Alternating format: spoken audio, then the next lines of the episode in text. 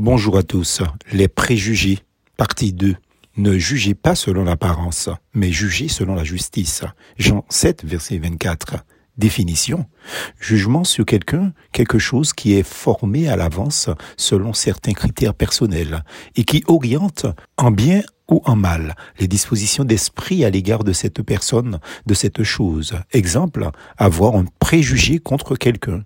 Les préjugés entraînent le jugement et la division. Il est indéniable que Dieu nous appelle à aimer notre prochain, quelle que soit son apparence, parce que nous sommes tous des créatures de Dieu. Trop de personnes vivent souvent aujourd'hui avec des préjugés.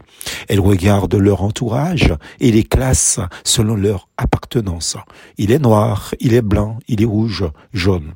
Il a les cheveux crépus, il porte un tatouage, il est il vote à gauche, il vote à droite, il est africaniste, il est évangélique. C'est presque un réflexe, même comme un sport national pour certains. Pourtant, si cataloguer les personnes est déjà mauvais en soi, mais les ranger dans des catégories sans même que nous les connaissions, c'est encore pire. C'est encore plus désastreux, affreux même, lorsqu'on prétend connaître quelqu'un et qu'on finit par avoir des préjugés sur lui pour X ou y raison sans le connaître vraiment. Dieu nous appelle à combattre cette attitude.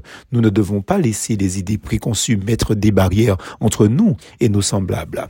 Tenez, contrairement à ce que nous lisons dans ce verset sur le jugement dans la dernière partie, si on déplace le mot juger, voilà ce que ça donne. Juger, mais selon la justice.